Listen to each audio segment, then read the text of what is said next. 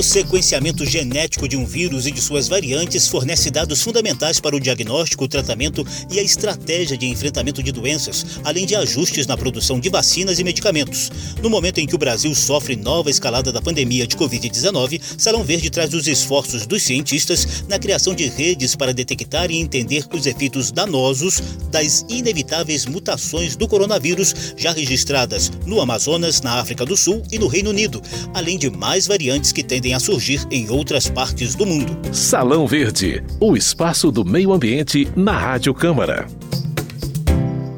Olá, eu sou José Carlos Oliveira e espero que você não estranhe o fato de estarmos abordando assuntos ligados à pandemia em um programa sobre meio ambiente. Logo no início dessas trevas pandêmicas aqui no Brasil, em março de 2020, a gente já tinha produzido edições de Salão Verde em que virologistas e infectologistas mostraram os efeitos de um meio ambiente desequilibrado na proliferação de micro-organismos como vírus, fungos e bactérias. O tempo passou, surgiram vacinas em tempo recorde mas as perdas e danos da pandemia não pararam. Muito pelo contrário, aceleram em ritmo muito preocupante.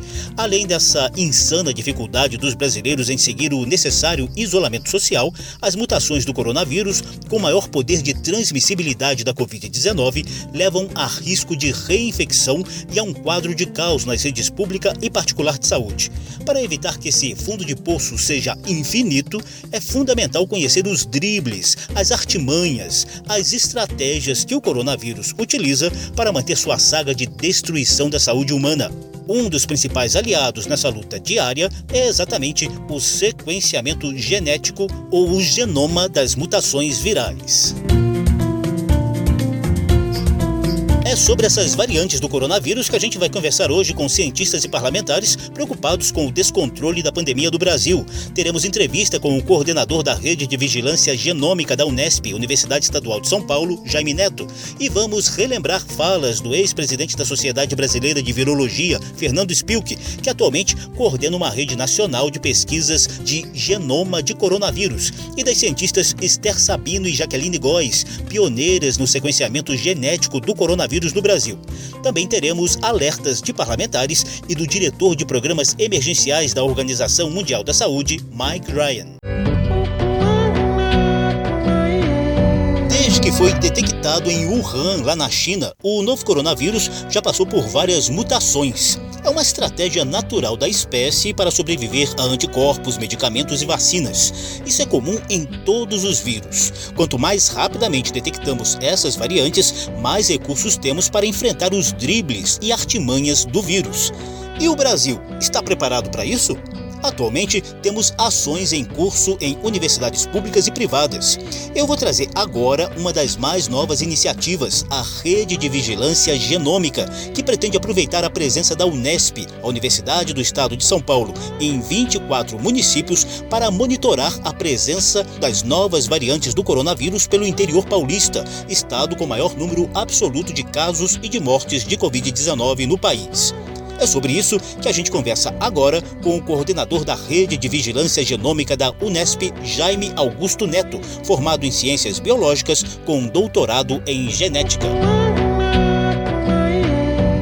Para começar, doutor Jaime, eu gostaria que o senhor falasse para a gente um pouquinho dos objetivos dessa rede de monitoramento aí das variantes do, do coronavírus. Tá bom, obrigado, José. É um prazer falar com vocês. E é, o objetivo dessa rede, né, ela surge com uma necessidade urgente, né, que nós temos de identificar quais são essas variantes do novo coronavírus. E a Unesp ela já vem fazendo um trabalho muito marcante presente no interior com diagnóstico para a Covid-19, é, atuando na identificação do, do, vírus das infecções e já fazendo um mapeamento dos municípios que sofrem com a infecção, para onde que ele está indo. Então está tendo ainda uma atuação muito importante no estado fazendo essa análise que nós chamamos de dispersão geográfica ou espacial do vírus, né? Ainda a gente consegue agora, né, com essa rede, incluir a informação de qual variante está presente é, num determinado município. Para isso a gente a gente pretende começar com municípios como Botucatu e Araraquara, onde já, a gente já tem, né, esse serviço e essa rede de diagnóstica bem estabelecida,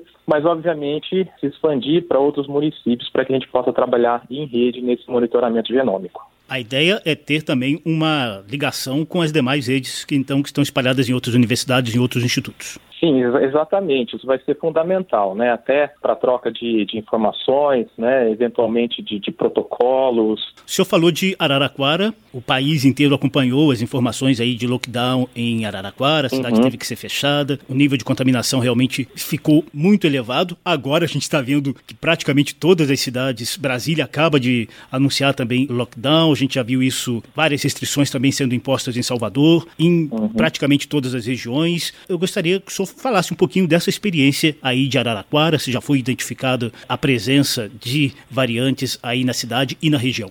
É, isso já foi, né? Agora, recentemente, nós vimos a presença de uma nova variante em Araraquara. Agora, o nosso temor né, é que provavelmente essas variantes já estejam circulando no estado de São Paulo todo, né? Porque a gente tem uma malha rodoviária muito ativa. O ano passado, a Unesp até previu essa interiorização da doença da capital para outras regiões do estado através desse cruzamento de informações de diagnóstico com a malha rodoviária. E isso realmente, né, veio, infelizmente, né, veio a se concretizar. Então, a, a ideia é, é, essa, né, que a gente possa fazer agora algo similar, que possa informar que vai acontecer de certa maneira também, com as variantes agora, obviamente. Como as informações desse monitoramento, uh, Dr. Jaime, vão ajudar no controle da pandemia?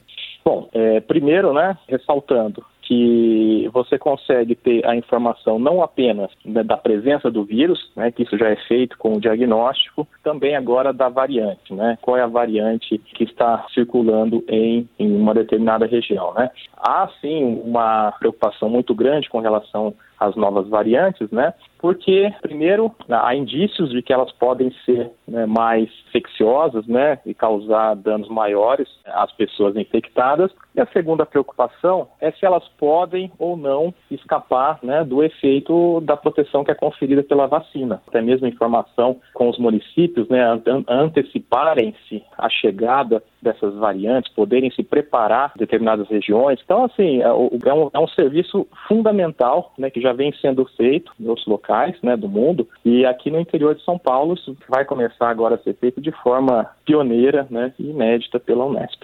E quais variantes já estão presentes aí? Certamente a de Manaus, né? E outras já foi identificada também? Bom, em São Paulo em si já, né, já foram identificadas as variantes do Reino Unido e do Amazonas. A do Reino Unido até existe um levantamento recente do Ministério da Saúde, né? A do Reino Unido foi encontrada em quatro estados, né? São Paulo, Bahia, Goiás, Rio de Janeiro, e agora a do Amazonas ela está praticamente difundida em todo o Brasil, né? A gente não tem relatos ainda da cepa da África do Sul no Brasil. Agora, sim, com relação às outras né, variantes né, do, do, do, Reino Unido, que já foi encontrada no, no Brasil, inclusive no estado de São Paulo, e a de Manaus, é um número ainda muito baixo, né? que foi encontrada. Agora, a questão é o número baixo de pessoas infectadas com essa variante é porque não foi sequenciado o suficiente ou realmente esse número é baixo. Então, é nisso também que essa questão da vigilância genômica, né, ela vem para ajudar, para a gente saber realmente onde que essas variantes estão e qual a real proporção de casos que elas estão causando agora. Salão Verde. Vou fazer uma pausa na conversa com o coordenador da Rede de Vigilância Genômica da Unesp, Jaime Augusto Neto, para a gente entender de maneira um pouco mais didática a importância do sequenciamento genético dos vírus. Ouça o material bem esclarecedor preparado pela TV da Universidade Federal de Minas Gerais, em reportagem de Gabriel Araújo e informações de Vasco Azevedo, professor do Instituto de Ciências Biológicas da UFMG. O material genético do coronavírus é formado por RNA. Essa sequência de ácido ribonucleico tem aproximadamente 30 mil nucleotídeos de comprimento. Sequenciar é basicamente identificar e codificar bases nitrogenadas. Foi a partir do sequenciamento do coronavírus que cientistas encontraram semelhanças com os beta-coronavírus identificados nos morcegos. Além disso, o sequenciamento demonstrou também que esse patógeno é bastante parecido com o vírus que causou a SARS, a Síndrome Respiratória Aguda Grave. Diferentes sequenciamentos indicam que o SARS-CoV-2 vem sofrendo mutações, o que tem criado subgrupos do mesmo vírus. É importante a gente saber o que é está escrito ali, quais os genes que eles codificam, acompanhar o processo, no caso do vírus, de mutação, porque nós precisamos ver como é que nós vamos agir. Se você tem um medicamento para aquele vírus, ele muta, não vai funcionar. Uma vacina não vai funcionar. Então a gente segue essa população, a gente sabe de onde veio, a gente pode criar uma barreira física para aquela área. Nós podemos tentar barrar aquela população de migração naquele momento e entender o percurso desse vírus no país. Você lembra, né, que o Brasil teve destaque internacional no sequenciamento do genoma do novo coronavírus. Isso aconteceu apenas dois dias após a confirmação do primeiro caso de Covid-19 no país, pouco mais de um ano atrás. Esse feito histórico coube à equipe coordenada pela diretora do Instituto de Medicina Tropical da Universidade de São Paulo, Esther Sabino, que já trabalhava no mapeamento do genoma dos vírus da dengue e da zika. Ela chegou a participar de audiência da Comissão Externa da Câmara dos Deputados de enfrentamento à Covid-19. Já naquela ocasião, em março de 2020, Esther Sabino pedia a redução de mobilidade de pessoas, a união de governantes e o investimento em novas pesquisas científicas. Nós temos que agir rapidamente, diminuir o encontro das pessoas, diminuir a sua mobilidade. É na mobilidade que a gente talvez consiga tornar a curva menor. E essa é uma epidemia de mobilidade. A gente não pode começar um a brigar com o outro. Trabalho em conjunto, não se pode pensar em divisões políticas diferentes. É, outra questão é tentar facilitar ao máximo as, as pessoas que fazem pesquisa e que elas possam receber os recursos de forma mais rápida, se priorize as pesquisas que são necessárias Naquela mesma reunião da Câmara, outra pesquisadora pioneira no sequenciamento do genoma do coronavírus no Brasil, Jaqueline Góes, da Faculdade de Medicina da USP, também recomendava um mantra que acabou não sendo seguido à risca por nossas autoridades: testagem em massa e maior vigilância nos aeroportos. A minha expertise é na área de genômica, né, principalmente em vigilância em tempo real de vírus emergentes e reemergentes. Né. É necessário sim testar mais do que os casos graves para que a gente possa acompanhar a mobilidade das pessoas. Então, as pessoas que são consideradas casos leves ou assintomáticos, muitos não respeitam a quarentena, os transportes públicos continuam cheios, as pessoas continuam saindo para trabalhar porque realmente não tem condições, na maioria das vezes, de faltar, né? Então, é necessário reforçar da circulação, principalmente da entrada de indivíduos, né? Nós demonstramos no sequenciamento genômico que o vírus entrou no Brasil por conta da importação vinda da Itália e que os primeiros casos, inclusive os casos locais, eles são contatos do primeiro paciente é, detectado no Brasil. Então, é preciso sim reforçar essa questão da vigilância nos aeroportos. Eu acho que a gente está falhando nesse sentido da questão das fronteiras.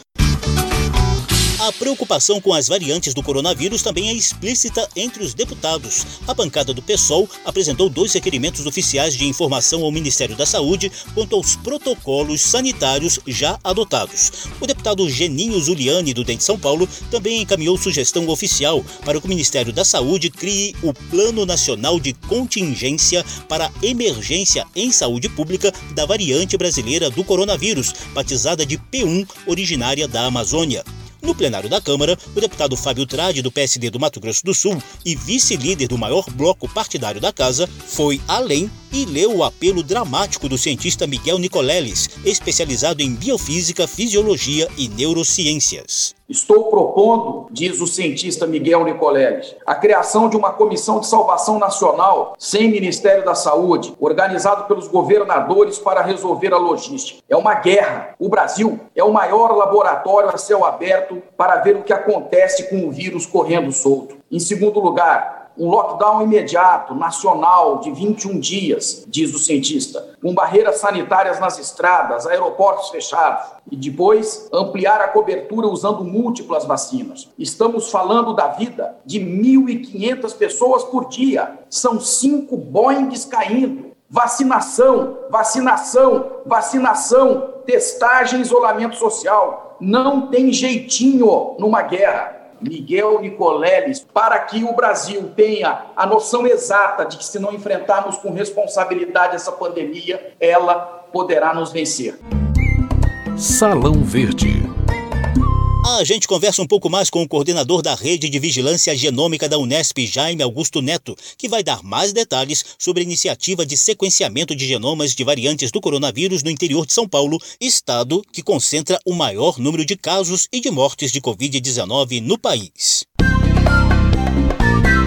E, doutor Jaime, o que, que a gente já tem de resultados ou dados preliminares aí desse monitoramento? A gente sabe que o trabalho está começando agora, mas o que, que você já pode hum. adiantar para a gente em termos de resultados? Olha, nós estamos agora, então, com essas amostras de Botucatu já entrando em sequenciamento, né? A partir daí, então, a gente já deve saber o que, que nós temos em circulação eh, no município, né? Nós já temos essa informação de Araraquara, em que tem a cepa do Amazonas circulando por lá. O senhor falou aí um dado muito, muito importante durante a, a entrevista, que é exatamente que a gente ainda está, digamos que, engateando em termos de fazer esse monitoramento no país. É uma coisa que com certeza não está espalhado no país inteiro e o que dá ainda mais importância para uma iniciativa como essa, né? Exatamente. A iniciativa em si, ela é fundamental, né? Não podemos nos esquecer de outros municípios que não têm a presença da Unesp, né? Mas que também, por exemplo, já apresentaram casos como Jaú, Água de Lindóia, Campinas. Eu gostaria também de aproveitar o seu conhecimento, porque o senhor faça um breve resumo para a gente do que a gente já sabe em termos de pesquisas internacionais também sobre o poder de transmissão e a letalidade das variantes do, do coronavírus. É, a gente sabe que o vírus ele é transmitido principalmente pelos sprays, pelos aerossóis que são gerados durante a respiração, durante a fala, e por isso né, a gente sempre reforça a utilização de máscara, do distanciamento social, asepsia de mãos em superfície com álcool uh, gel, né? E o que tem se visto, isso obviamente que ainda está sendo investigado, né, é que principalmente com a chegada né, dessa nova cepa do Amazonas, tem se observado uma diferença no padrão é, das pessoas né, que estão sendo internadas e até mesmo no, grau de gravidade das doenças. Então tudo leva a crer que essa nova variante de Manaus ela tem um poder maior de contágio e também de gerar uma doença mais grave. Por isso que a gente sempre reforça, né, essas medidas não farmacológicas de controle, né, de prevenção da doença. Claro, outras redes de pesquisa do genoma do coronavírus e de suas variantes está em curso pelo país. O Ministério da Ciência e Tecnologia mantém a chamada Rede Vírus. Da Rede Vírus também faz parte a Corona Ômica, uma rede nacional de genomas de Covid-19 para identificação de fatores associados à dispersão e à severidade da doença. A rede Corona Ômica é coordenada pelo ex-presidente da Sociedade Brasileira de Virologia, Fernando Spilk. Em duas edições passadas de Salão Verde, Fernando Spilk já nos tinha dado uma aula sobre os efeitos negativos da destruição da natureza, como desmatamento e poluição, para a proliferação de vírus em geral. Mas dessa vez a gente vai encerrar o programa com um alerta explícito do diretor de programas emergenciais da Organização Mundial de Saúde, Mike Ryan. Esse epidemiologista irlandês orienta as ações internacionais de enfrentamento à Covid e também tem a clara consciência de que a maneira como tratamos o planeta no dia a dia tem contribuído para a disseminação de micro-organismos cada vez mais resistentes e perigosos. Com a palavra, Mike Ryan. Nós estamos empurrando a natureza para seu limite. Nós estamos criando condições para que epidemias aconteçam. Nós estamos forçando e empurrando pessoas para migrarem das suas origens por causa de alterações climáticas. Nós estamos fazendo tudo isso em nome do que as pessoas chamam de crescimento econômico. Na minha visão, isso está se tornando maligno, porque o que estamos fazendo são práticas não sustentáveis em termos de como manejamos a população, o desenvolvimento e a prosperidade. Nós estamos dando um cheque que não poderemos pagar como civilização no futuro. O meu medo é que serão os nossos filhos que irão pagar o preço. Algum dia, quando nós não estivermos mais aqui, nossos filhos acordarão em um mundo onde existe uma pandemia com uma maior letalidade do que a que estamos vivendo no momento. Nós precisamos de um mundo que seja mais sustentável, onde o lucro não seja mais importante do que as pessoas. Salão Verde trouxe iniciativas dos nossos cientistas para ampliar o sequenciamento genético das variantes do coronavírus que assustam o Brasil e o mundo. O programa teve produção de Lucélia Cristina, participação de Mauro Tchequerini na tradução da fala de Mike Ryan, edição e apresentação de José Carlos Oliveira. Se você quiser conferir de novo essa e as edições anteriores, basta visitar a página da Rádio Câmara na internet e procurar por Salão Verde. O programa também está disponível em podcast. Obrigadíssimo pela atenção. Tchau. Salão Verde, o espaço do meio ambiente na Rádio Câmara.